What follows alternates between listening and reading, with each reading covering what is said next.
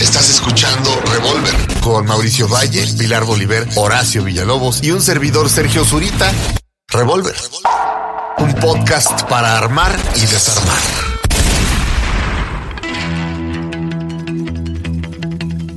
Tal? Es nuestro tercer programa de Estación Revolver, nuestro tercer podcast. Estamos en la mesa. Mauricio Valle, ¿cómo estás?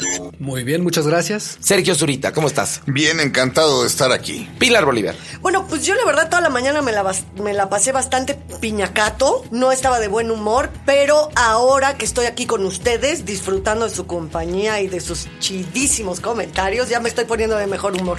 ¿Sabes qué, Pilar? Que es muy malo drogarse en la noche y luego al día siguiente, pues no puede estar de buenas. Pero es no lo que fue pasa. por eso, Ah, no, para nada. No, es que hay veces que la vida te rebasa, ¿no? Sí, Las yo sé, situaciones, yo sé. Los, las broncas familiares, laborales y demás te rebasan y empieza tu humor, tu carácter como a variar. Pero ahorita que estoy con ustedes ya me templé. Y lo que se trata es que la gente que escuche este podcast la pase como una chulada.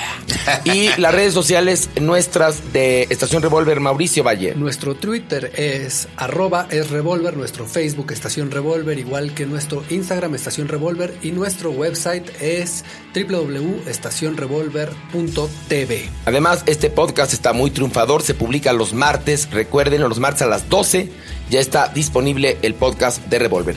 Hoy vamos a tocar cuatro tópicos interesantes. El primero de ellos es, ¿por qué razón puede terminar una amistad? A ver, vamos a comenzar definiendo lo que es amistad para ustedes. A ver, Pilar, ¿qué es amistad para ti? Bueno, para mí y en general, la amistad es una relación de afecto, simpatía y confianza que se establece entre personas que no son familia. Es una relación de confianza mutua, es afecto desinteresado y recíproco. Eso es la amistad. Perdón, No, no, adelante. definitivamente adelante. esa es la definición. Creo que eh, en mi caso tiene mucho que ver con lo intelectual y con la capacidad de diversión que tenga con esa persona. Y, y laboral también. O sea, creo que esas tres son las que conjugan para mí una amistad. Esa es la definición, Ok. sin duda alguna. Yo pero- agregaría un poquito. A ver. Para mí, además de lo que dice Pilar, para mí la, los amigos son la familia adquirida. Sí. Es decir, hay una Sí. familia que te manda la vida, que esa uno no puede elegirla, o aparentemente uno no la elige, y la familia que uno elige. Y mis amigos para mí son mi familia adquirida. Y quiero más a algunos amigos que a mis propios familiares. Ah, Bueno, eh, yo como crecí eh, en Miramontes y Calzada de las Bombas, más o menos, para mí un amigo es alguien que te vende unos tenis piratas en Pericuapa. Ya eres guapo, pues. Porque es la, es, este, cuando yo era niño, la única persona que me decía amigo, las únicas personas eran estos hijos de la chingada. No, no es cierto. Coincido, la, la amistad, la amistad es, es eso, es este, la amistad es amor sin sexo.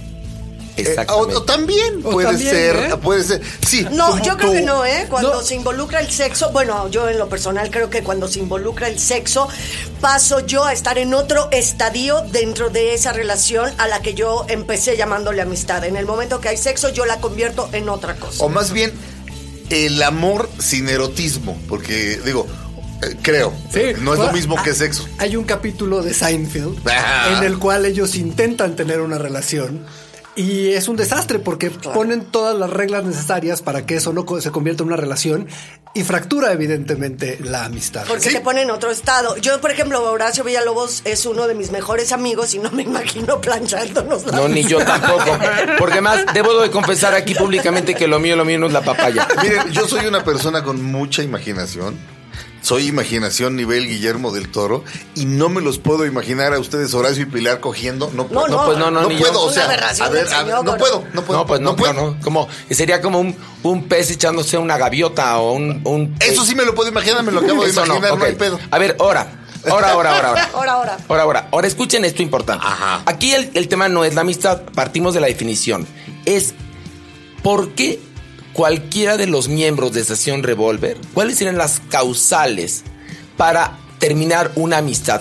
¿Qué no límites. perdonamos? ¿Cuáles son los límites? De acuerdo a nuestra propia ética, a nuestro propio código. Ajá. A ver, ¿tú por qué has terminado amistades que pensabas que eran para toda la vida. Hablo de verdaderos amigos, ¿eh? no, no gente que conociste en un trabajo, te caías bien y te dejaste de ver por, por las circunstancias. Sí. No, gente con la que realmente hubo una ruptura, te dolió el corazón. Mira, eh, este, voy a contarte la anécdota definitiva y luego si quieres te cuento los antecedentes. Pero bueno, en algún momento tuve un éxito muy grande, eh, eh, un pleito legal. Lo gané. ¿Ok?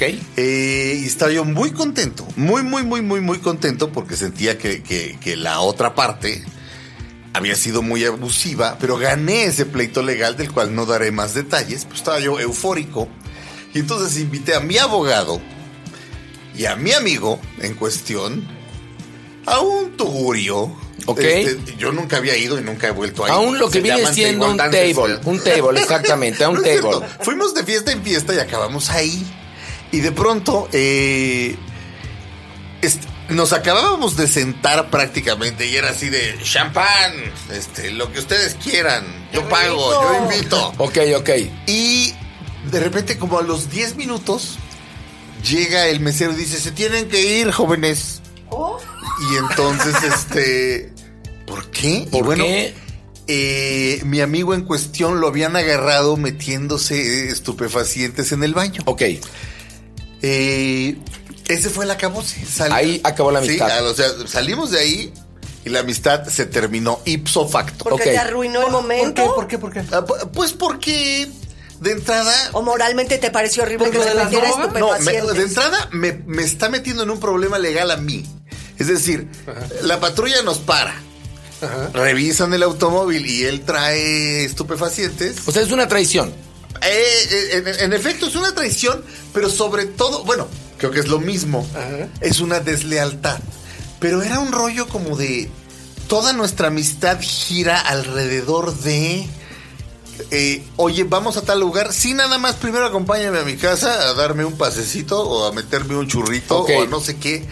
Entonces, este, e- era como, era como, puta, o sea, cargo como con dos personas, ¿no? Como con mi amigo y como con, como con la droga. Pero entonces no tiene que ver eh, tanto con ese momento, sino con la compatibilidad que tiene que ver con la, con, con la actitud y con la adicción de esta persona a las drogas. Y ese fue Sí. el punto en el cual se O delineó. sea, te cansó que, fuera un enfermo. Sí, sí. Ahora, pero por ejemplo, Sí, pero, pero- qué no, características, no, pero- ok, pero en general. ¿Cuál es la ruptura Por ejemplo, real? tú eh, perdonarías una traición, perdonarías que una persona dijera que es de oro y resulta ser chapa de oro, perdonarías, por ejemplo, que tu mejor amigo se metiera con tu esposa, No. es decir, perdonarías que te robara.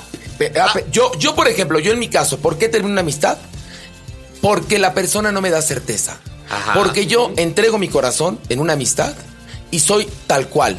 Y lo que me purga es que la persona con la que me estoy relacionando diga que es de oro y es de chapa de oro. Que no tenga la altura que tengo yo en mi, en mi, en mi, en mi mundo y desde mi mundo con esa persona. Sí, pero obviamente eso es lo que tú piensas de esa persona, pero también luego le pide uno peras al olmo. O sea, tú le entregaste el corazón eh, amistosamente a alguien y te traiciona su forma de ser Bueno, hacia ok, contigo. yo me peleo.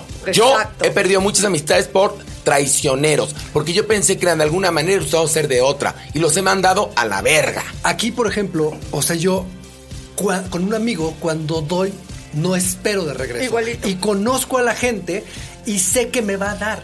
Y, y esa relación no espero cosas recíprocas, porque yo conozco a la gente y me da cosas diferentes a la que yo le doy y eso es lo que nos complementa. Vaya, en esa estructura está fundamentada mi relación, mi Ok, matrimonio. pero entonces ¿no? es una estructura de vidente. ¿Cómo sabes tú eres vidente? ¿Cómo sabes que esa persona sirve para No, tales no, o No, pero, semio- cosas? pero gente, o sea, semióticamente tú gente. lees a las Sí, personas y más, o sea- bueno, cuando eres actor, actriz, estás dedicado a leer a la persona. Ok, pregunto. Entonces sabes lo que la Ok. persona te va a entregar y lo que la persona no te va a Me entregar. gusta la gente Yo- que me complementa. Ok, a mí también. Espérame. Yo no estoy hablando de que Yo sé. únicamente busco gente que esté igual a mí. A mí, la sorpresa de la traición, porque yo, con base en el conocimiento, voy leyendo una persona como nos pasa a todos, y resulta que a veces hay sorpresas agradables, y por eso en mi caso se acabó de la amistad. En tu caso, cuando tú has terminado una amistad, ¿por qué razones son? Eh, yo creo que en mi caso las traiciones muchas veces, es que no, las traiciones las puedo perdonar mucho, no Yo me también. afectan a mí demasiado. A mí las relaciones se terminan cuando intelectualmente las cosas se desgastan, cuando tú creces y la otra persona se queda abajo, cuando es al revés. O sea, la distancia intelectual, la distancia en la diversión, en las risas, en el cariño, esa es, esa es la que para mí destruye relaciones. O sea, tú perdonas traiciones. Es- depende qué traiciones, es que depende, hay que calificar también qué es traición. O sea, ¿Qué es traición para ti? laborales, laborales, o sea, laborales sin duda no me afectan en lo más O sea, mínimo. tú Creo tienes, que cada am- quien tiene tú tienes amigos todavía con los que trabajaste y te traicionaron. Sí, totalmente. Yo eso no Yo- lo perdono. Pero Sí, yo, por totalmente. ejemplo, No lo yo, por perdono. ejemplo, no he vivido esa traición de un amigo o de una amiga. A ver, tú sí la has vivido, Pilar. Bolívar. No te voy a decir, no voy a decir nombres aquí, pero nos tocó juntos. Nada más que tú la tomaste de una manera y yo lo Ah, tomé de otra. es que ahí la cosa es dónde estás parado en el tablero del ajedrez, qué ficha eres Ese es el y punto. cómo vas a reaccionar ante el evento o el acto del otro. Lo que para ti es traición, tal vez para mí, idiosincrasia, mi carácter, mi forma de ver la vida, no lo es. Para mí hay veces que, te relacionas con gente que lo tienen como una condición. Laboralmente, o sea, yo tengo un amigo. Yo me alejo en ese Yo tengo momento. un amigo y yo sé que ese amigo es el demonio trabajando. Lo conozco trabajando y me doy cuenta que esa persona es traicionera en el trabajo. Mira, prefiero ser tu amigo que tu colaborador. No tenemos por qué volver a trabajar. Y ahora que sé cuál es tu demonio en el trabajo, podría volver a trabajar contigo, pero en otro terreno. A mí el abuso me parece A ti te gusta el dinero. Ok. Vamos a hacer una cosa. Ya no administres el dinero. Vamos a tener una persona que administre el dinero porque tú y yo nos la pasamos muy bien. Ajá. Trabajamos muy bien y eres mi amigo y me divierto contigo. Quitemos eso del centro y resolvamos lo demás que es más importante. Porque hay demonios que nunca le vas a poder quitar a la gente. Que- que En el caso de las drogas, evidentemente he tenido muchos amigos que han caído en esos demonios y la dis- sí nos distancia por un periodo de tiempo en la vida si el camino nos lleva hacia allá, pues de pronto la distancia se hace más grande. Pero yo tengo muchos amigos que han regresado al camino, no, no al camino correcto, pero han sabido darle la vuelta a ese proceso y hemos vuelto a ser amigos. Yo me alejo de las personas por abuso. El A ver, abuso espérame. es algo que Quiero saber, no ¿tú por qué terminarías, has terminado amistades? ¿Por qué? O ¿Abuso? alejándome, alejándome de las personas. ¿Abuso por de qué aspecto? ¿Me too? Abuso, no, no, Ah. no, no, no. Abuso ¿Tú no? económico, ¿Tú, tú? abuso económico, O sea, te han robado. Robado o pedido de más de lo que uno puede o está dispuesto a dar. ¿Qué más? Abuso psicológico, de que te presionan, te presionan, te presionan, o eh, demandan de ti toda la atención, que O sea, los vayas a salvar, que los vayas a. O sea, esto yo no puedo con la Vampiros gente. energéticos. Sí, vampa- eso sí no puedo, Horacio. Yo termino una relación por una cosa sencilla y elemental. Me aburre la gente. Cuando me aburro de alguien, termino una relación. O sea, a mí me gusta la, la gente de peligro, de alto riesgo. Me gustan los tiburones, me gusta la gente agresiva, o sea, en el, en el sentido intelectual. Os chinga tu madre. Venga. ¿cómo? Uy, te van a este, Ya te por eso-. No es cierto. Por eso lo que lo- termino las relaciones cuando la gente creo que ya la acabé de leer, que ya no hay nada para mí ahí. Ya. Ahí termino una relación. Oye, el día que Mauricio salga de este podcast, Ya o que se acabe es porque le dejamos de parecer interesantes. Oye, a ver, Sergio, Ajá. tú tienes un código muy estricto para ser amigos. perdón. Sumamente. O sea, Samurái. no, no únicamente Sumamente. votas a alguien de tu vida porque se droga. No. Hay muchas otras razones. No, bueno, me gustaría decir un par de cosas. Dígalo. A ver. La primera, una cosa que dijo Mauricio que es muy atinada. De pronto rebasar, rebasas a la gente, o, o la gente te rebasa, pero bueno, a mí me ha tocado, eh, eh, eh, de alguna manera sí rebasar a la gente. Y, vaya, la gente que estudiaba contigo en la escuela de teatro, que de pronto se quedaron ahí, de pronto resulta que yo escribí una obra de teatro y de pronto ¡fup! Hab- Habemos dos de mi generación que, que sí estamos trabajando en teatro, los demás no, y, no te lo perdonan. No te lo perdonan. Pero, y no, yo hablo de amigos verdaderos, porque además hay Sí. otra cosa. Quien diga que tiene 10 mejores Ah, bueno. amigos está muy tonto No, y es muy inmaduro. Se pueden tener cuatro.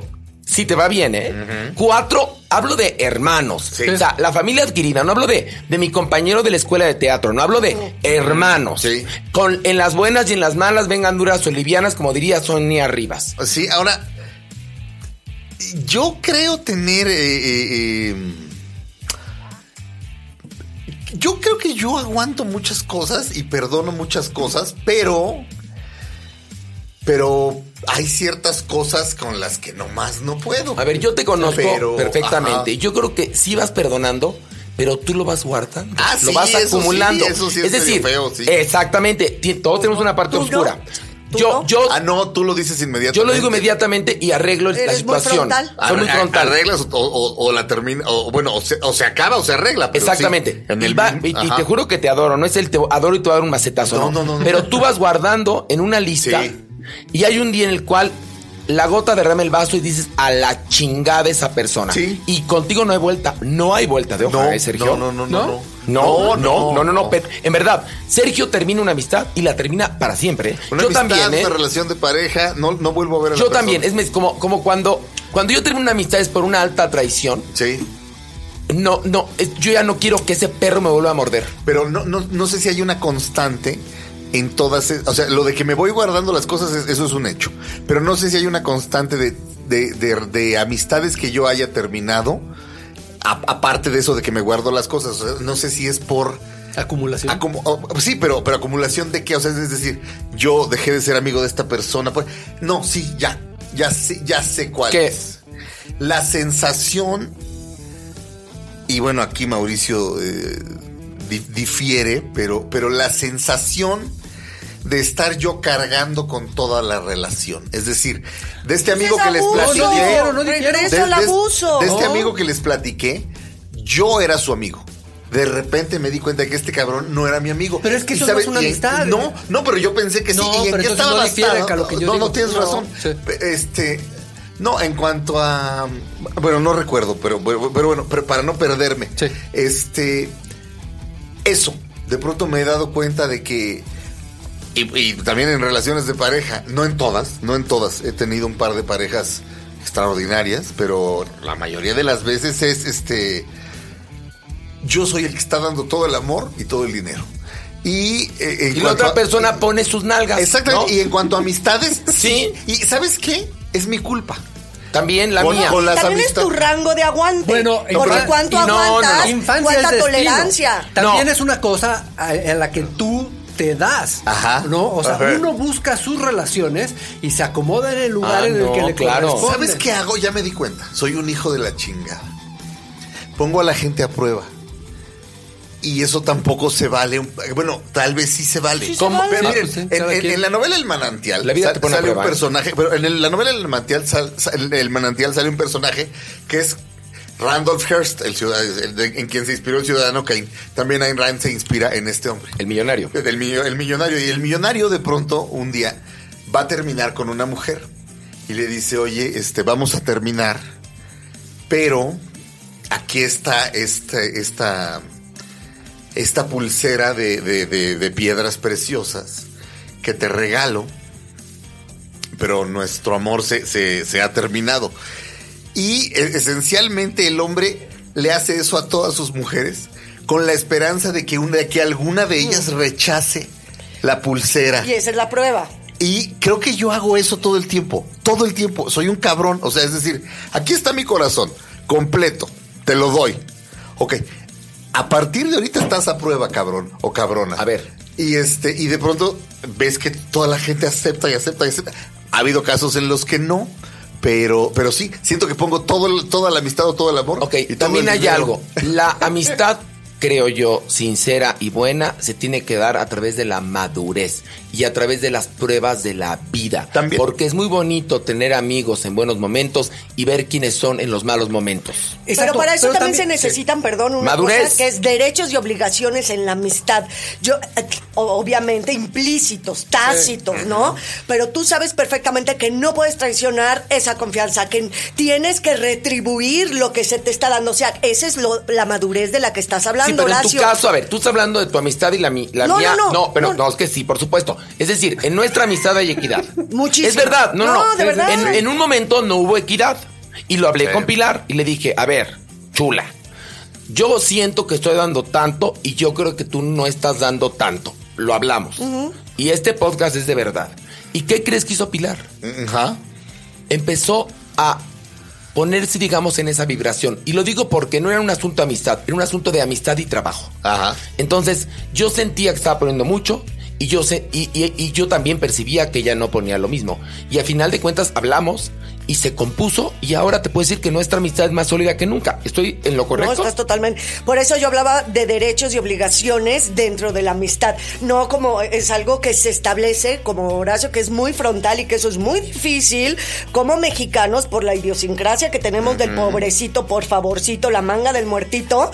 Horacio, al ser tan frontal, es a veces muy rudo y muy difícil. Mira, me ha pasado de estar, que pero es una amistad más Tomar sólida. una causa como por ejemplo la causa de la diversidad, anduve recogiendo una bola de personas que casualmente eran homosexuales o transgénero o travestis que resultaron ser basura. Y que yo las había recogido porque quería reivindicar una causa. Y como me dijo María Rubio, que en paz descanse, cuando le hablé de estas personas que voté, me dijo, mijito, que no te diste cuenta, la cabra tira al monte. Y yo ahí en verdad no estaba buscando amigos, estaba buscando reivindicar una causa. Pero bueno, Hay cosas que ponen en riesgo, evidentemente, la, la amistad. Y hay cosas que uno ya debe de ser muy congruente a partir de las cosas que nos perjudican si entras al juego o no. ¿No? Es como el trabajo, el dinero. O sea, hay gente, hay grandes amigos con los que nunca has trabajado. Si decides trabajar con ellos, tienes que saber qué es como el dinero. Cuando te piden dinero prestado. ¿No? Yo creo que yo tengo una regla para los préstamos de dinero entre las amistades. Ajá. Tienes que prestar el dinero que no te importa perder. Es la única Por manera. supuesto. Que es una regla Pa- como ya. los judíos, así Sí, lo hacen. exacto, Tú presta ya, sin esperar que Igual nunca el- te lo Me pasa lo devuelvan. mismo en el trabajo. O sea, Ajá. si voy a trabajar, ok, nos vamos a conocer en el trabajo. Eso no va a afectar nuestra relación. Podemos acabar el trabajo, podemos no terminar ni siquiera el trabajo juntos, Sí. Pero eso ya establece lo que sigue y eso no va a hacer que se rompa mi relación. Pero yo estoy dispuesto a prestar dinero, este, y, pensando que no lo voy a re- re- re- o sea, es más. ¿Y se te es olvida? más, a veces es re- regalado de así de, Siempre tiene que ser así. Este, te- necesitas una ayuda, querido amigo, con tal cosa, toma. Y, y- y no me, o sea, y no me, no me lo devuelvas, es tuyo. Pero sí esperaría de la otra persona te lo que por lo menos me dejara pasar a mear a su puta casa cuando lo, cuando lo voy a dejar a su casa, ¿me Claro. entiendes? O sea, no que me devuelva el dinero, pero, pero que me retribuya Pues es de es otras es que maneras. hay chico. No, es que, es que un hay cabrón así de, güey, neta, no me vas a dejar subir a mear a tu casa, neto, neto, güey. No, eso no existe. No, no, no, no, exagerando, no, poquito, espérame, no, pero sí poquito. te pasó. Perdón que te pasó eso, yo lo viví. Ah, Sí. bueno. Ajá. Entonces, bueno, ahí Vámonos. están las razones por las cuales Sergio Zurita, Pilar Bolívar, Mauricio Valle y un servidor Horacio Villalobos terminamos una amistad y para qué es este un amigo y qué consideramos que es una familia adquirida. Y luego ¿ok? vamos a hacer por qué empezamos una amistad. Muy bien. Bueno, Exacto. vamos al segundo tema que es Empezamos al revés. Teorías de la conspiración. A ver, ¿qué es una teoría de la conspiración, Mauricio? Pues eh, son teorías que por lo general, porque la gran mayoría están desquiciadas, son teorías que inventa la gente cuando no puede soportar la realidad. ¿Alguna de ellas puede ser verdad? Yo creo que sí, podría Bueno, ser. ok. Entonces vamos a empezar a hablar de teorías de la conspiración que a lo mejor usted cree que esto pasó y ni siquiera puede identificar como una teoría de la conspiración. Eh, las Torres Gemelas, Sergio Zurita. Bueno, de las Torres Gemelas se dice que no, que no fueron lo- quienes las derribaron, no fueron quienes Los fueron. musulmanes, Bueno, supuestamente, ah, ¿no? Bueno, los, eh, Los estos- talibanes. Los talibanes. Los sí, talibanes. Exactamente. Eh, bueno, Osama Bin Laden Sí. y su grupo terrorista. Sino que fue Dicen que fue el propio gobierno de los Estados Unidos, todo orquestado por George W. Bush.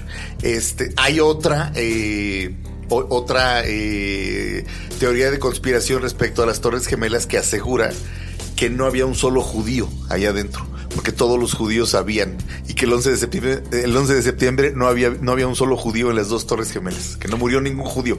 Es una mamadota, murieron cientos de judíos y este y lo otro también es una super mamadota. También Este, que no había manera de que las torres cayeran con esos dos aviones. Ajá. O sea, que había bombas abajo porque no había forma de que cayera como cayó con los aviones dando en el punto donde dieron. Sí. Hay, hay otra teoría de la conspiración que es acerca de Stanley Kubrick. Vamos por Bueno. yo, yo sugiero que votemos de todas estas cuál es la, cuál es la mejor. Ok, entonces las voy a enumerar. Yo sí creo que fue Bush quien mandó tirar. Ok, no, no, no. Sí, yo sí lo creo. Yo, y acuérdate de esa imagen tan famosa cuando le avisan Ah, que está sí. en una escuelita, ¿no? Y que le avisan y hace carita de ya lo, ya, ya fue. No, Pilar, hace No, cara de... hace cara de no sé ni qué pedo. idea. ¿Hace cara de qué? ¿Qué hago? Hace, hace la misma cara que hice yo, Pilar. Ok. A ver, ¿les parece que vayamos enumerando las teorías de la conspiración, de las distintas teorías? Y lleguemos al... a- o sea, que hagamos... Que, ¿Cuál es la mejor de Ok, todas? pero ¿Cuál puedes, es la más? eh, podemos explicarla brevemente, ¿no? Sí, pero claro, Vamos con la segunda. Stanley Kubrick. Stanley Kubrick y... eh, Stanley Kubrick, eh, la teoría no es de Stanley Kubrick, es que el hombre no llegó a la luna, sino que Stanley Kubrick, después de haber hecho Odisea del Espacio y haber sido ese director tan famoso y haber creado esos ambientes, lo contrataron para fingir, para fakear este evento y que él, hay de hecho hasta documentales donde podemos ver todas las teorías de por qué dicen que él filmó eso. La hija lo ha negado, todo el mundo lo ha negado. Que es similar a lo que hacen en la película Walk the Dog. Que en México le pusieron escándalo en la Casa Blanca. Hay otra teoría de, de la conspiración o teoría de conspiración de Chris Cornell.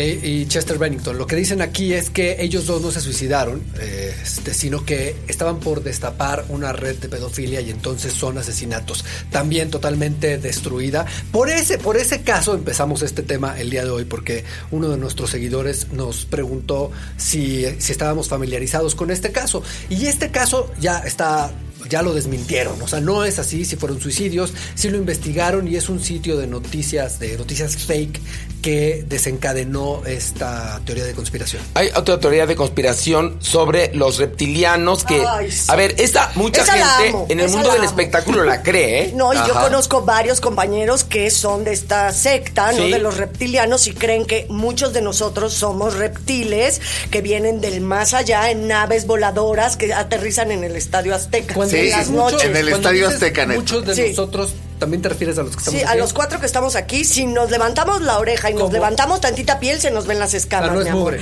O sea, no es mugre, somos reptilianos para ellos porque somos personas fuertes, raras, que conspiran contra el mundo también. ¿Pero qué creen ellos? Y mira, ellos creen que Jesucristo sí es Jesucristo, sí es un, un ser muy poderoso y que viene en una nave comandando un grupo de naves, de platillos voladores. Él viene hasta adelante comandando la nave con una diadema de gemas preciosas que le iluminan el cerebro, obviamente a. Jesús, Ajá. ¿no? Y entonces en esas otras naves de atrás vienen los reptilianos que son este tipo de pues de lagartijas, ¿no? Y que ya cuando llegan aquí a la Tierra se disfrazan de humanos, se convierten en humanos, pero por dentro son reptiles. Como la serie y B. Quieren, Sí, sí, sí, claro. y lo que quieren en realidad es dominar la Tierra. Pero. Jesucristo es, es, es su, es Era su literatura. patrón. Eh, sí, No, Jesucristo, Jesucristo es, es un literatura líder. de entrada. Es un líder, es un líder. Estos- Empezamos en pedos. A ver, varios de estos, no voy a decir nombres porque me metería en un pedicure, pero varios de estos son de los que están eh, denunciando lo de Yochinapa. Eh. O sea, y estos son están- son- son no, no, no, no, ah, no. Varios de estos personajes del mundo de la que, reptilianos. que, que, que estoy. este, no, sí di nombres. no, no, no, no puedo, pero. No, ya ves que tengo bastantes huevos, pero en este caso prefiero no. Pero varios son de estos que van eh, en las marchas a favor de, de, de que se encuentren a los asesinos de Bueno, Ayotzinapa. Los varios 43, de estos. los 43 también podría entrar aquí porque Se los la gente cree que están vivos. ¿Me Ah, entiendes? está. Creen que hay una conspiración y que creen que están. Con todo el respeto, ¿eh? Para el dolor Sí, claro. de los de los de los de los de los padres y madres de los 43 muchachos, ya cayó en teoría de conspiración. Y, y, y- y- y no, o sea, Bueno. no están vivos, perdón. Entonces, la- la una teoría de conspiración es una especie de leyenda o un hecho que no se puede explicar con exactitud, que tiene que ver con la ignorancia y el No, desconocimiento. cuando la gente no puede aceptar la realidad, inventa una teoría. Pensamiento lo- mágico. Pensamiento No, absoluto. Ah, no, no, eh, yo creo O algunas serán verdad. No, pe- no, Puede ser, No, algunas. bueno. Pues la de Hitler sí creo. Llegado Pero yo no sé por qué a la gente le parece tan poco fascinante la verdad. Eh, la explica, hay, una, este, es muy ah, bonito lo que acabas de este, decir. La, la navaja de Ockham este, te dice que la explicación más sencilla suele ser la explicación verdadera. Pero esta gente se niega, como, como si la verdad fuera aburrida. A ver, ¿tú Eh, crees ¿me que a? Kennedy... A ver, O sea, pa- sí, sí, bueno, sí, para, sí, sí. para Bueno, acabar. porque nos gustan los mitos y leyendas. Ok, también pa- un para acabar nada más de los reptilianos. Esta gente que te cuento que está trabajando en el mundo del espectáculo cree que muchos de los poderosos en verdad son reptiles. Sí. Ahora, yendo a lo de Kennedy, ¿tú crees que Lee Harvey Oswald mató a Kennedy? Este. Como lo dice la historia. Yo sí. ¿Y por qué lo mató? Es un loco. Es un loco que lo mató. Eh, Yo ahí sí creo la teoría de conspiración Sí. de que las grandes compañías Ajá. lo acabaron matando. Oigan, hay que preguntarle a Quincy Jones, porque acuérdense que él dijo que sí sabía quién sí había- sabía, él dice que él lo dice este que sí, sí sabía. Sam. Giancana, dice que Sam Sí. Giancana. No, yo creo, yo creo la, la. Yo es- estuve hace poco ahí, este, en la, en la avenida por la que En cruzó, Dallas. Sí. De hecho llegué y, y se me salieron las lágrimas porque tiene un vibrón. Pero a ver, yo cuando fui a Dallas Ajá. con mis padres, fuimos a un museo donde te explicaba cómo había ocurrido todo. Sí. Y te decía además, había, hablaba de distintas teorías, Sí. de que Lee Harvey Oswald estaba nada más dejando un rifle que iba a demostrar que alguien le había disparado. Sí. Y por eso después pues se lo, lo, lo acaban acribillando este, públicamente. Bueno, con todo respeto, yo creo que Lee Harvey Oswald operó solo y creo que Mario Aburto también. Creo Ok, que Mario perfecto. Aburto es un loco. Es- son claro. teorías de conspiración que existen. O Otra sea, más. to- Todo, esto de que lo mandó a matar este Salinas de Gortari, no lo creo. Y creo que Lee Harvey Oswald también actuó solo. ¿Por qué tenía esa puntería? Porque fue Marine. A ver, yo creo una cosa. Yo, respecto al el asunto de los asesinatos, a los, eh, eh, los magnicidios, yo creo que ahí opera, eh, perdón que te lo diga, la teoría de cualquier novela de Agatha Christie. Ajá. El asesino es el que resulta beneficiado por la muerte de la persona Sí. en cuestión. Y aquí no veo ningún beneficio para, Para Mario Aburto o para Lee Harvey No. Oswald. Es mi yo, opinión. Yo, en el, en el caso de Aburto, no sé, pero en el caso de Kennedy, hay una sola cosa que me hace ruido. Que Ajá. después siguió otro Kennedy.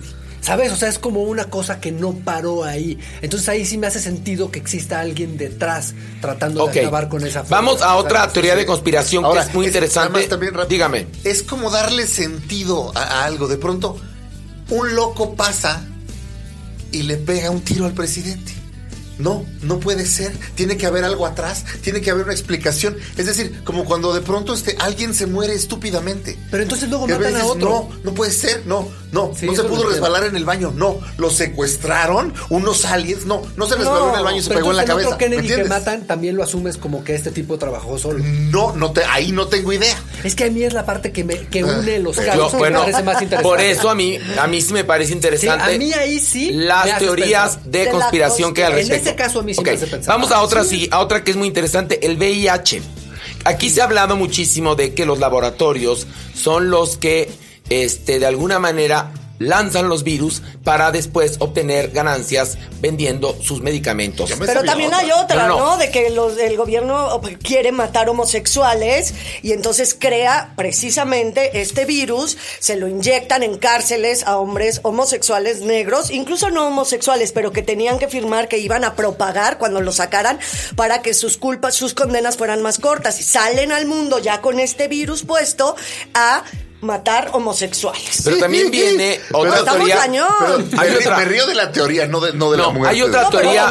la sí es cierta, hay otra teoría de la conspiración Ajá, de sí, que, y que pero- es verdaderamente muy tonta, de que el VIH surge por los hombres que tienen sexo con animales en África. Con changos. Ajá, exactamente. Y que después esa carne otros se la comieron y de ahí comenzó.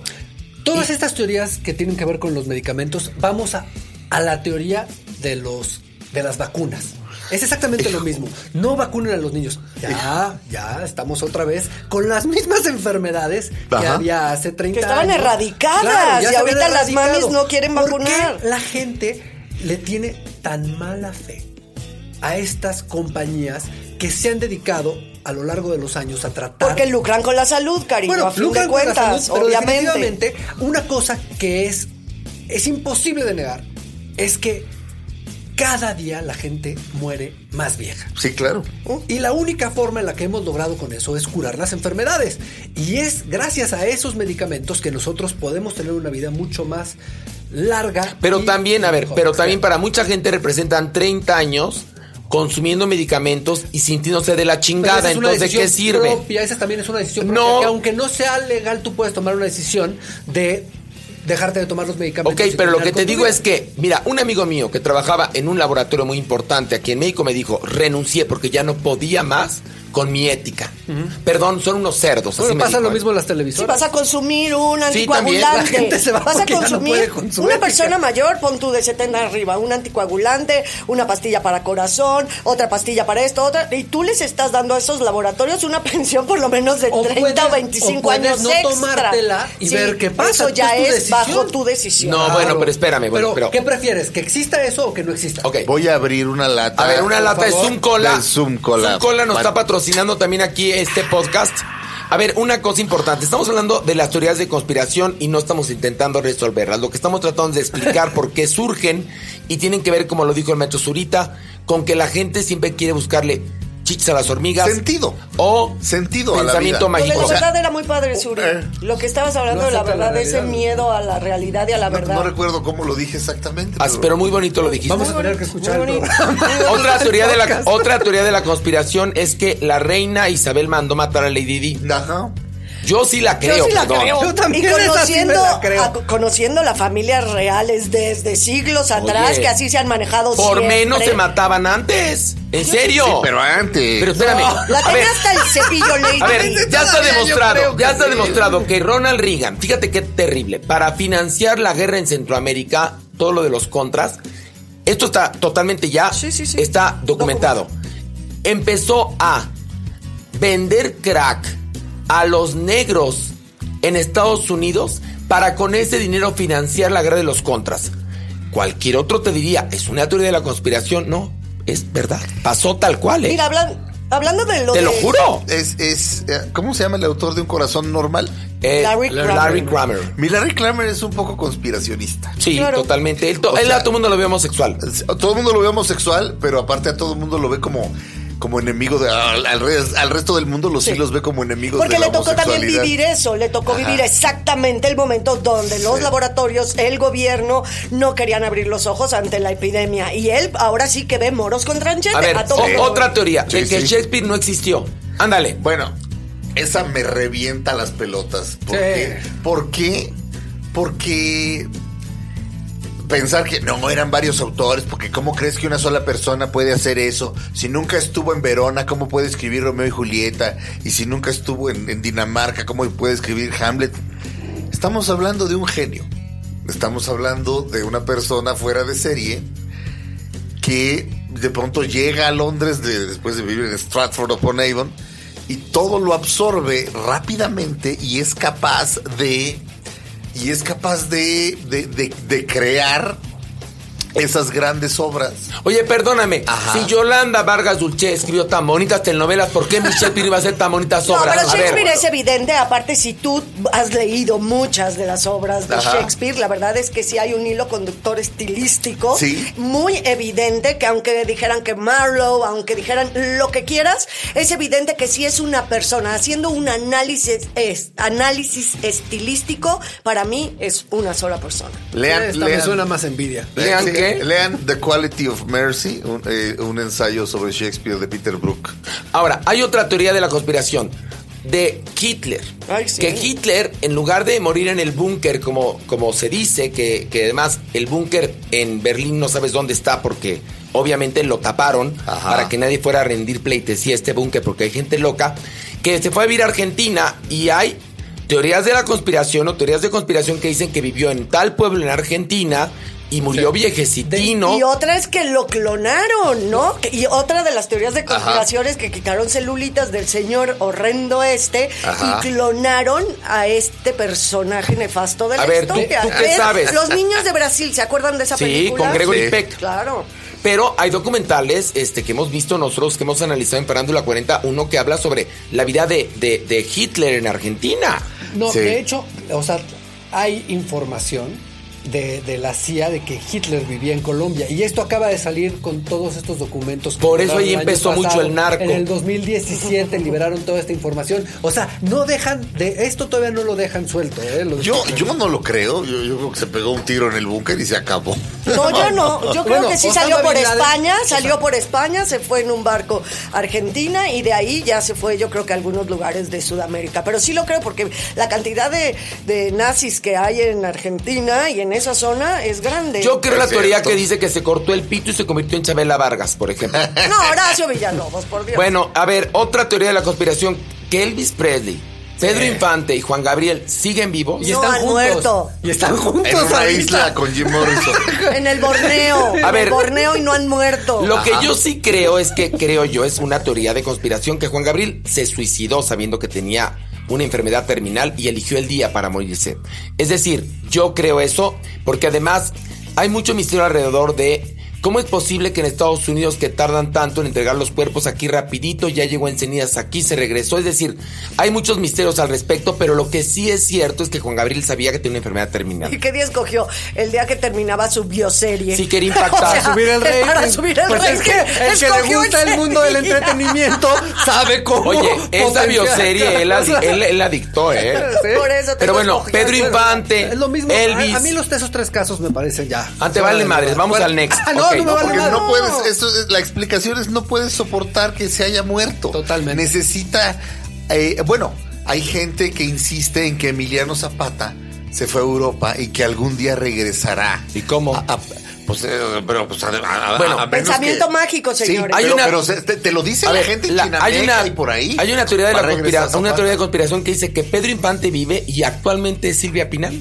Exactamente. Fíjate exactamente. nada más. No, esa no es real, pero la de Zapata sí.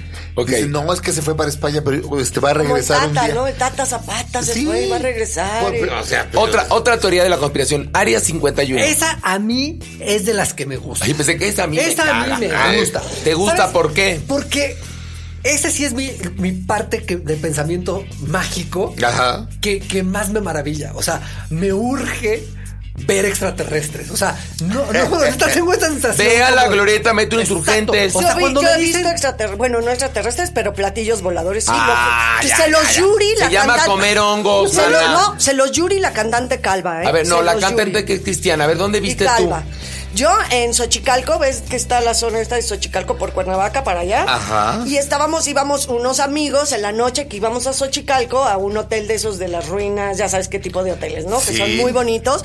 Íbamos en la noche y de repente fue así de, nos bajamos a ver las estrellas y, Y- de repente encima de la zona de Xochicalco dijimos, mira esa estrella está muy cañona, una estrella enorme, enorme y muy abajo. Ok. Y en el momento que todos volteamos, zoom, se hizo grande un globo rojo, sea, una luz roja, se hizo chiquitita, se convirtió en una máquina y nos pasó por la cabeza. Lo, se los Yuri, la cantante que es Cristiana Calva. Pero no, Calva. Pilar. pero no podría ser un, un avión muy sofisticado. Te puedo apostar que tiene una explicación Yo racional. Pero también, le voló pero. por arriba de la cabeza. Yo también, pero a fin de no cuentas, No, y además él se, se paró y le dijo, Pilar, pon home. No, No. pero cuando ya nos pasó por encima de la cabeza, sí era. ¿Qué tan un- arriba de la cabeza? Muy- De- o sea, vamos sí a, arriba. a dejar claro a ver, que ¿de, es arriba. ¿de qué cabeza? ¿De qué cabeza? ¿Qué Era, sí eran unos ¿En serio es verdad. Pilar? No, los estoy arriba. choreando. Bueno, déjala. Claro. No, ves no, no, no. di- No, pero yo te lo dije con respeto. O sea, no, no, no, no, no, Ay, no. pero yo ya sabes que aquí no yo. te- no te- Ya saben que aquí soy uno, uno Es que, más. ¿saben No, no, pero, yo sí te dije, debe haber una explicación científica. ¿Hace cuántos años fue? Eh, pues sí, un buen 30. Mira, hace, hace, una, hace unos meses. 30. Hace yo creo que ¿Tú tres, cuatro meses. No. Ah. eh, no, a mí sí me saludaron. Ah, No, ah, qué bueno. no, hace unos meses. Pa- Patricia McKercher, la señora productora de Farándula, De Farándula 40, 40, me ¿qué empezó dijo? a mandar imágenes porque estaba en San Diego. ¿De qué tipo? De una. de- no, la pornografía aparte, pero eh, imágenes de algo volando en el espacio no identificado. Y en menos de tres minutos, o sea, cuando lo googleé, había miles y miles ¿Y qué de fotos en Tijuana, en San Diego, en Los Ángeles, de gente con la misma fotografía. Era alucinante. Ah, sí. Claro, el lanzamiento del cohete. Sí, se lanzó cohete, Pero sí. estamos en un momento en el que la, eh, ambas notas vuelan.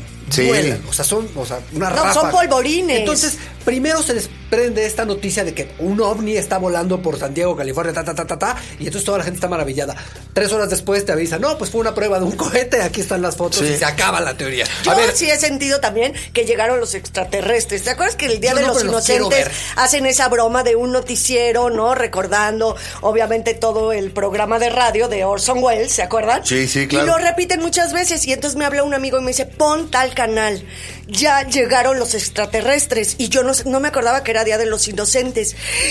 Empecé a ver porque empezó así bombas en Moscú, en Washington, en los primeros. Era una recreación, obviamente, pero yo viví en carne propia. Me pegué a la pared y empecé. ah, Ahora, después, a ver, después de esto, A mí sí ¿le me- creen lo de Xochicalco? No, pero bueno, a mí. O sea, yo después sí de los esto- quiero ver. Si me están oyendo y quieren conocerme, Yo sí los quiero ver. adelante. Bueno. Que no me lleven porque me la estoy pasando muy A ver, bien ya, aquí. tenemos que terminar este tema. Ay, Nada más no. una última. La teoría de conspiración de que Paul McCartney está Ah, es muerto. maravillosa, Bueno, ahí hubiéramos empezado. Se, pen- se pensó que, que Paul estaba muerto y porque la gente leía imágenes en las portadas de los discos. En la, en la parte interior de- del Sgt. Peppers, del Sargento Pimienta, Sí. Paul sale de espaldas. Ok. Y en Abbey Road, Paul sale descalzo. Y con esas dos cosas y otras tres pendejadas, Ok. este... Y todas las imágenes que, o sea, porque Sí. si hay documentales también aquí del Sí. accidente y todas las imágenes donde te comprueban que ya no es igual al Paul de antes. Sí, Pe- pero bueno, obviamente no es cierto, pero la gente dice, mira, va descalzo cruzando Abbey Road y los demás no. Quiere decir que está muerto. A mí me gusta Ok. esta teoría. Me gusta mucho. Pues sí. Me gusta mucho porque tiene material. Hay otras que no tienen material. Sí. La de Kubrick me aburre porque digo, ah, pero esta si te pones a ver el A ver, material, pero la también- gente sí, sí encuentra cosas. Hay una cosa, tenemos por ejemplo actualmente a varios hombres y mujeres que nos van a prometer cosas maravillosas durante las campañas. Sí. Que no las van a cumplir y que nos van a meter la verga o el dedo, ¿ok? Hablando en, en castellano correcto. Entonces, ¿te sorprende que los seres humanos crean en teorías de conspiración cuando la vida diaria nos engaña? Bueno, es que. A ver, en piensa a. Los políticos, hay algo en todos nosotros, en nuestro ser más primitivo, que queremos un papá todopoderoso que nos que se haga cargo de nuestras vidas y nosotros no hacernos cargo de nuestras vidas. No, pero ya- ya no- respecto a los respecto a los ovnis es- nos sentimos muy solitos en el universo. Cada una creo que Ok, tiene su perfecto. Bueno, ahí están. Ahí están en la mesa de este podcast dignérrimo llamado Estación Revolver. Las teorías de conspiración más populares. Mándenos, si usted quiere, este, otras teorías de conspiración a nuestras direcciones. En nuestro Twitter, arroba es revolver, Instagram, Estación Revolver, Facebook, Estación Revolver y nuestro website, estacionrevolver.tv. Y yo quisiera que los compañeros dieran su- sus generales. DJ Suri, por favor. el general Cienfuegos, ¿cómo no? Este, Hot, Sasha, El general ¿no? Lee. No, Sasha, este, Hash, Chabela. Danila Romo, Chabela Vargas, Raquel Olmedo, no. Tus direcciones. Arroba ese Zurita. ok, nada más. Nada más. Eh, Pilar, 60, 90, 60. no, man, ándale. 90, medidas, 60, sí. 60, ¿no? Ándale, Esa no era el general. 90, 60, ah, no. Este, mi Twitter, Pilar Bolívar J, mi Instagram, Pilar Bolívar. Y como siempre, les mando besos, amigos de Instagram. Yo hoy les voy a mandar a todos Mauricio. los que no se escuchan un beso negro. ¿Ok? Bueno, Ahora, ay, mi tú- espérame. Ah, vas tú, vas tú. Arroba ahora sí tú en Twitter. A este, mi página Facebook, Horacio Villalobos Oficial. Y Horacito-Bajo Oficial. Y los espero en el teatro. Ya estamos en últimas semanas de un acto de Dios para que nos vayan a ver al Teatro Shola. Mauricio, las tuyas. Mi eh, Twitter es arroba mt-valle, mi Instagram arroba mtvalle. Nada ok. más. Y vamos a nuestro siguiente tema. A ver, este tema explícalo tú, Mauricio. Bueno, a través de los últimos años de este nuevo cine mexicano, todos los que estamos involucrados en el mundo del cine hemos intentado encontrar una constante. ¿Cuál es esa constante en el éxito del cine mexicano? ¿No? Porque todo el mundo dice, hacen una comedia romántica y todo el mundo se avienta a hacer comedias románticas y todas empiezan a hacer menos dinero que la otra. ¿No? Todo el mundo dice, ay, aquí hay una película de dos amigos que hacen un, un, este, un viaje y entonces todo el mundo empieza a hacer una película de amigos que hacen un viaje, unos van a dejar cenizas, otros van a dejar lo que sea. Pero esa es la estructura del cine y todo es en base a buscar el éxito. Para mí hay dos cosas que marcan el éxito en el cine mexicano. Una es la originalidad. Siempre las películas, la primer película de una camada es la que genera el dinero. Y la segunda es la estructura mental del mexicano. Ok, pero al per- mexicano le gusta que al mexicano le vaya mal. Al me- mexicano disfruta mucho ver al mexicano sufrir. O sea, tu El- percepción es que las películas más triunfadoras en nuestro cine son donde a los personajes les va del culo. Son dos cosas. Sí, la primera que se hizo. O sea, cuando se hizo Sexo, Pudor y Lágrimas no se hacía nada como eso. Cuando se hizo la primera de Cuarón, eh, este... Es solo con tu pareja. Solo con tu pareja no estaba pasando nada al respecto. Cuando se hace eh, Amores Perros no estaba pasando nada al respecto. O sea, todas estas películas son un parteaguas. Eso determina cómo lo percibe la gente y evidentemente ese fenómeno hace que la gente se acerque al cine. Uno, eso es evidente, eso no se puede discutir. Dos, todas estas películas, todas las exitosas en los últimos años, pero si revisas la historia del cine, todas son personajes que les va mal o que no terminan mal, la gran mayoría terminan mal, pero toda la película se las pasan destruyéndolos y al final a lo mejor hay una pequeña redención, pero pequeña, no como en los Estados Unidos o en otros países donde les gusta ver que a la, a la gente le vaya bien. Aquí, bueno, empecemos con, con ejemplos para que... A ver, Pero nada a ver, más antes espérame. de ¿Qué eso, a mí me gustaría agregar algo. Creo que tocar el tema de la estructura mental del mexicano, del numen, ¿no? De lo que somos, creo, y que va a sonar fuerte, pero somos hijos de la chingada, como bien lo dice Octavio Paz en cierta forma, ¿no? Decir que venimos de este mestizaje, venimos de este no querernos, de este no creer en nosotros, de siempre sospechar del de al lado y de tener la maldición de la malinche encima. O sea, somos un pueblo, yo creo, por, por- de original, tenemos dentro de nuestro ADN el horror implícito como pueblo, como cultura. Amén de que también damos la vuelta de ver. tuerca y vamos hacia el otro lado. Dos ¿no? cosas importantes para que se entienda bien esto. No en balde el éxito de las telenovelas y los teleteatros en la televisión, donde nos chifla ver el mal ajeno. Porque entonces tu condición espeluznante es menos patética porque estás viendo que a la protagonista de la telenovela la embarazaron, la contagiaron de sida, la golpearon, este, le robaron el dinero y encima tiene tres hijos perdidos, ¿no? ¿No estoy tan mal? No, nadie dice que estás mal. No, pero, exactamente. Tú dices, ay, no estoy tan mal. Ah, no, exactamente. este Ah, yo yo mal". pensé que hablabas de ti mismo en Ahora, persona. yo propongo, yo propongo que compartamos, eh, cada uno hizo una lista de cinco películas que tienen que ver con esta percepción de Mauricio y creo que son muy enriquecedoras y muy ilustrativas. Y por favor que no se detenga en cinco porque sé que hay más. Pero vamos, y luego agregamos más, pero vamos diciendo, ¿cómo te, ¿qué te parece? Empecemos con No se aceptan devoluciones de Eugenio Derbez, una de las películas más exitosas de los últimos tiempos. ¿no? Un Sí. hombre conoce a una hija que tiene, eh, le cuesta trabajo, pero se encariña de ella. Ya cuando se encariña de ella, ¡pum! Le quitas a la hija. Sí, claro. Y se Eh, muere al final. O sea, se muere al final. Y tu mamá también. Pero la niña es tan insoportable que agradece Ay, que, que se muere. Bueno, pero está fuera del juicio, Ok. del juicio pe- personal Bueno. de la película. Eso es uno como hablar de la estructura Y tu de mamá la también. película. Y tu mamá también. Estos amigos hacen un viaje, la mujer se permite todas estas libertades porque está enferma, ellos no lo saben. Al final ellos tienen un trisom y no se pueden volver a ver. Pero es como, como si la castigaran por andar de puta. Exacto. Y ellos dos, este, después de haber sido unos adolescentes libres y felices, son unos adultos, este, de Patéticos. hueva. Patéticos. Exactamente. Ajá. Les gustó el topí y no lo aceptaron. Sí, puede ser, puede Eh, ser. no, no estoy tan seguro de eso, pero. No, sí, al final cuando Pues al se final ven es lo que en el parece. restaurante es lo que parece. Pero lo triste de esto no es como la interpretación de si les gustó o no. El punto es que se rompe la amistad por Sí. una cosa que si eres amigo podrías haber entendido, ¿no? Fue un momento en la vida en la que otra película. esto. Eh, ¿Qué culpa tiene el niño? Pues es la historia de una niña que se pone borracha, la violan y al final queda Queda feliz embarazada. con su hijo, ¿no? Embarazada.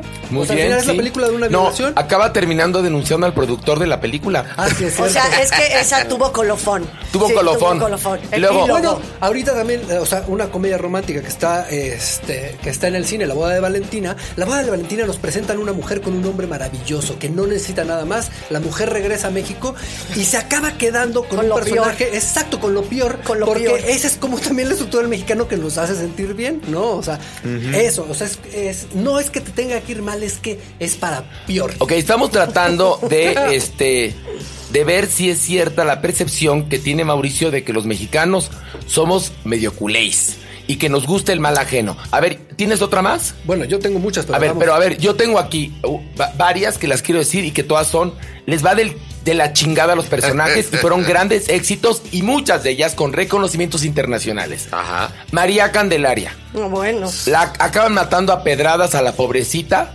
que era supuestamente una mujer oriunda de Xochimilco muy joven, que era Dolores del Río de 45 años, pero bueno. Luego, la mujer del puerto. No. La pobre mujer del puerto, que es una tituta de un puerto, se acaba cogiendo a su hermano y se acaba suicidando. Eso es tragedia griega. Es la, la segunda película sonora del cine nacional y fue un exitazo. Y bueno, la primera era Santa, otra Santa, prostituta. Otra, bueno, Se nos no, da ah, también mucho como. Las tema. prostitutas nos chiflan. Otra película que escogí, que acaba con final trágico, pero poético, como agua para chocolate. Ajá. A Tita nada más le falta que la orine el Bester Gordillo. Sí. Bueno, y al final acaba quemándose junto con su gran amor.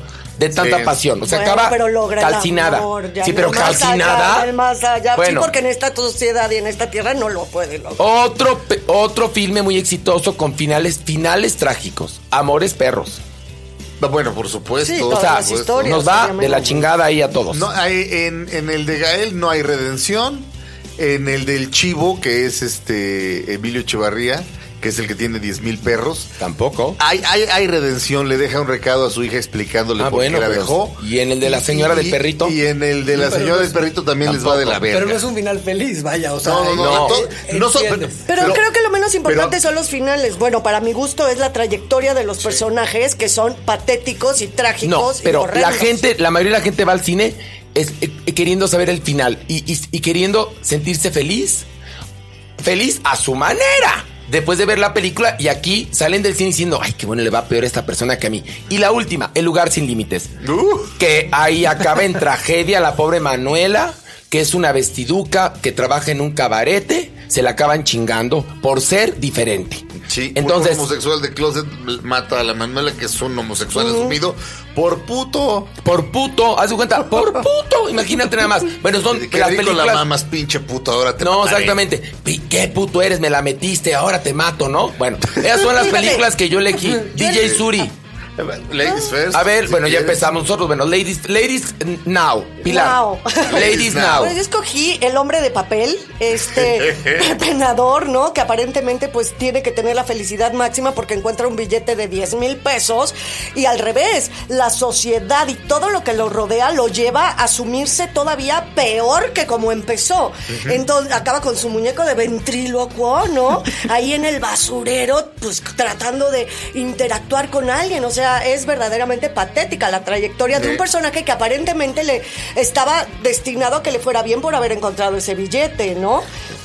Pero este, es, es este rollo del mexicano de el dinero no es la felicidad, que me revienta Vienta- las pelotas.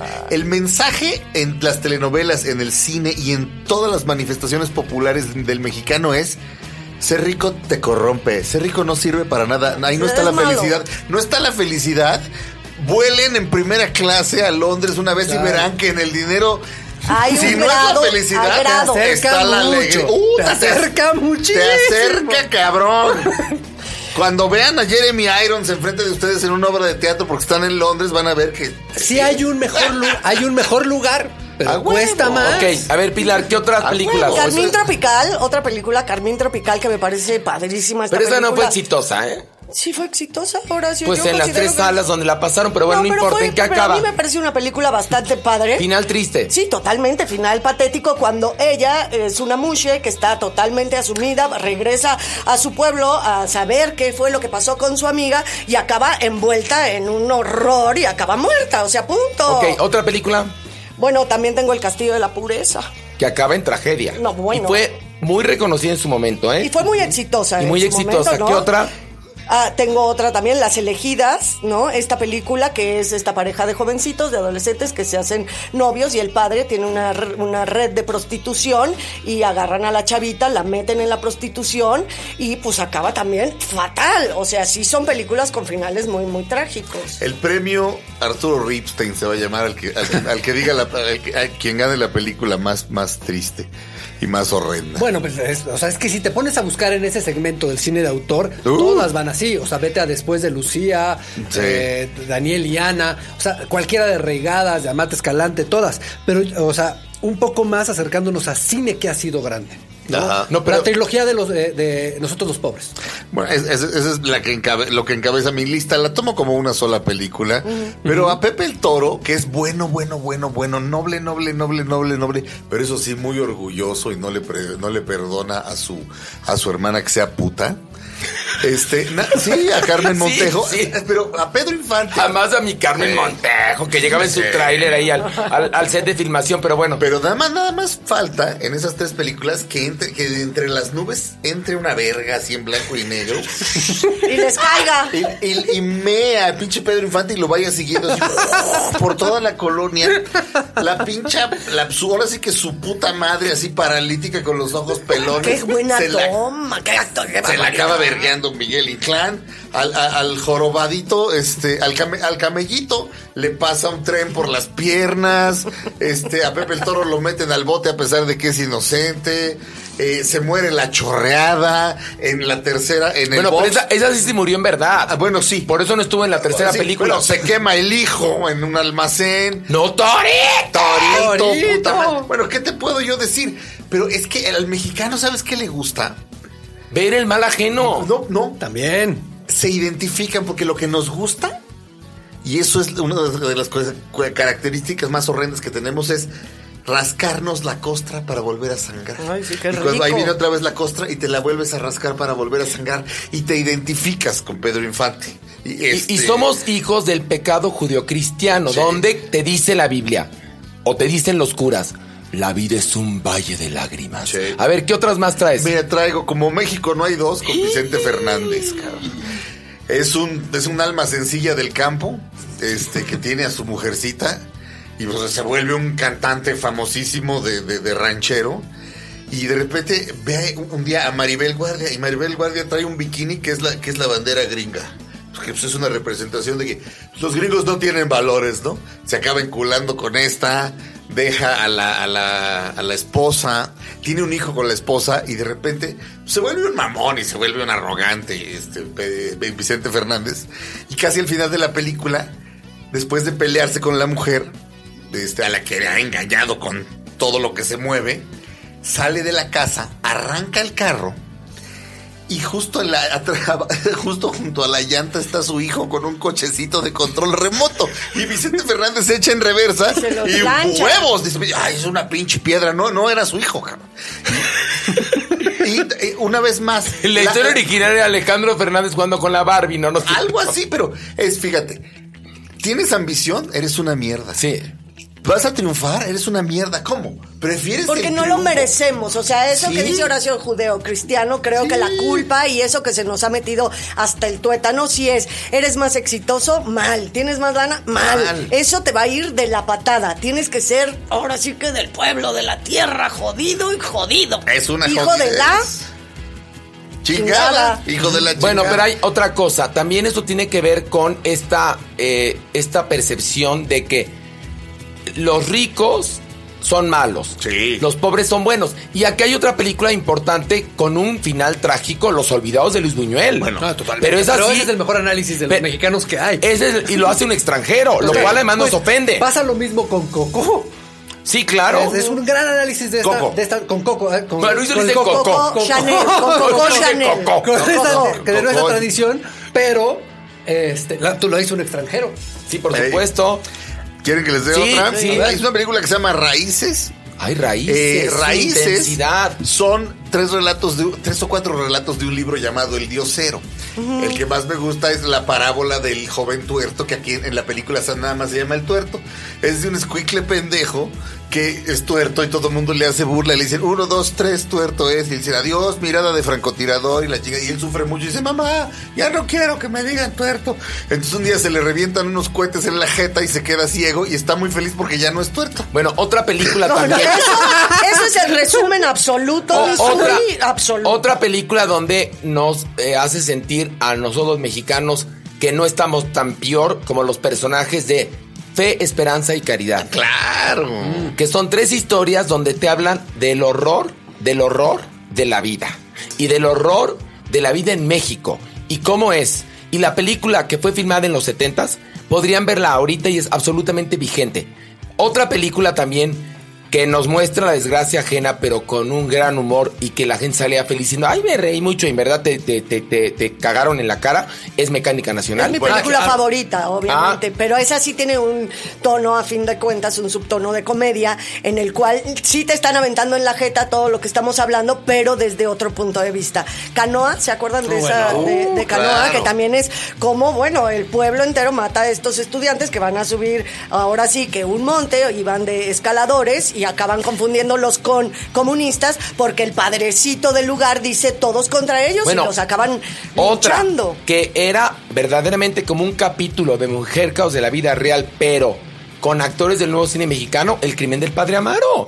También con un final patético, horrendo, donde entonces te hace sentir que tú estás mejor que los personajes están viviendo la historia en la pantalla. Bueno, de los otros dos dobles, una de las cosas que más nos gusta es ver cómo castigan a estos niños malcriados. Ay, sí. Al claro. final del día, eso es lo que hace tan divertida la película. O sea, el abuso, bueno, no es un abuso, es una forma de educar del padre al hijo, a los hijos, pero eso es lo que disfruta tanto la gente de esa película. ¿no? Mi- yo nada más, mi, mi última película no es una película, es A una ver. carrera. Meche Carreño. Todo Meche Carreño. Meche Carreño tenía, tenía un cuerpo, tenía un cuerpo Escultural. escultural y emanaba sensualidad. Sí, y la todas- choca. La choca. Y Te en- chocas, pero, choca. Pero en todas las películas, cuando está este, experimentando el amor carnal de manera bonita, con alguien que la quiere bonito, no ves nada. Pero cuando la están violando y la están escupiendo y la están meando, la ves desnuda. Qué Ahí sí te, o sea, te permiten verla desnuda, pero como que te castigan así. Ah, ¿la quieres ver encuerada? Pues la vas a ver encuerada cuando se la está metiendo el pinche gordo culero que es el malo de la película, ¿ok? Ah, ah, este, no, no la puedes ver. Eh, ¿Sí me entienden? Hay un castigo respecto al, al- a la, a la mujer. al sexo. No, a, y a no, la mujer, pero aquí principalmente a la mujer que tiene una sensualidad y una sexualidad que va más allá de su conciencia, Sí. hay que castigarla. Claro, porque ¿qué dice la religión? Que tú como mujer no puedes tener relaciones más que para procrear, igual al hombre, ¿no? Pero ¿qué me- Entonces el castigo es, tú eres sensual, tú eres fogosa, tú gustas a los hombres, eso es el peor pecado que una mujer puede cometer. Pero ¿qué me dice a mí? Yo de niño viendo las películas de Meche Carreño en el cine del pueblo, así de, puta, pues el sexo es sucio y violento y cabrón, y el amor es asexual. Puta madre, pues Bueno. con razón la mayoría de la gente este, se coge a sus esposas de manera aburridísima Bueno, y luego se van con una Y hay, otra de Meche Carreño que también es con final trágico y fue muy exitosa, de una niña con una discapacidad, que es como una niña con un retraso mental, que tiene un cuerpazo de nervios, por supuesto, que es Meche Carreño, y que se la violan, por supuesto, y se embaraza y tiene un, un hijo. Pero que él cree que es un juguete, que es un muñeco. Y al final hay un incendio por culpa de una situación que pasa y Meche Carreño se mete a salvar a su hijo y en lugar de salvar a su hijo salva una muñeca. Es decir, se dan cuenta la Oye, teoría de Mauricio, no, la percepción de Mauricio es real. Y en los 80, que los, que los cantantes o los, los grupos de rock empezaron, de, bueno, de los grupos pop empezaron a hacer películas, las películas eran tristísimas. Sí. En Estados Unidos agarras una estrella, le haces una película y tratas de hacer que se vea bien. Claro. Aquí pones a Luis Miguel y le quieres cortar las piernas, ¿no? Sí, Ah, o, claro, o Parchís. que- Parchís, el era- maestro era tristísimo, el Sí. pobre maestro, este Sí, viejito. ¿Cómo sí, se llamaba? Don Matías. Don Matías. Sí tenemos ese gen, definitivamente. Pues los cangrejos. así somos. ¿Cómo podríamos terminar este podcast de hoy? Con la historia de los cangrejos. ¿Y cuál es? Bueno, que está el señor vendiendo cangrejos y tiene una cubeta tapada y una destapada. Y cuando le preguntan cuánto cuestan, los tapados cuestan 25 pesos porque son canadienses y, y los otros cuestan 15 porque son mexicanos. Y le preguntan por qué uno está tapado y el otro no, son iguales los cangrejos. Pero si destapan los canadienses, se van a ayudar unos a los otros a salir.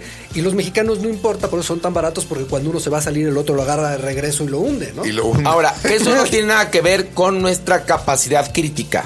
Eso es otra cosa, porque luego nos tachan a nosotros, o por lo menos a mí, de ser así porque sentiste- critico. no, no, no, porque critico, pero eso es una opinión. Y, y la otra es una percepción de Mauricio que tiene razón y lo hemos demostrado con las películas que hoy enumeramos. Bueno, así despedimos este tercer episodio de nuestro podcast Estación Revolver. Recuerden que se publica los martes a las 12 del día y que se encuentra en todas las plataformas. Gracias Mauricio. Y muchas gracias a ustedes. Nos vemos la próxima semana. Nos vemos la próxima semana en Estación Revolver, un podcast para armar y desarmar. Soy, Ser- soy Sergio Zurita o eso, sí, eso soy. Yo feliz, ya salgo feliz de la vida de aquí, ya la tristeza pasó, pasó el mal humor. Qué padre haber estado con ustedes. Bueno, pues hasta la próxima y no dejen de compartir que estamos aquí eh, haciendo este bonito podcast Estación Revolver. Revolver, podcast. Con Mauricio Valle, Pilar Bolívar, Horacio Villalobos y un servidor Sergio Zurita. Revolver. Un podcast para armar y desarmar.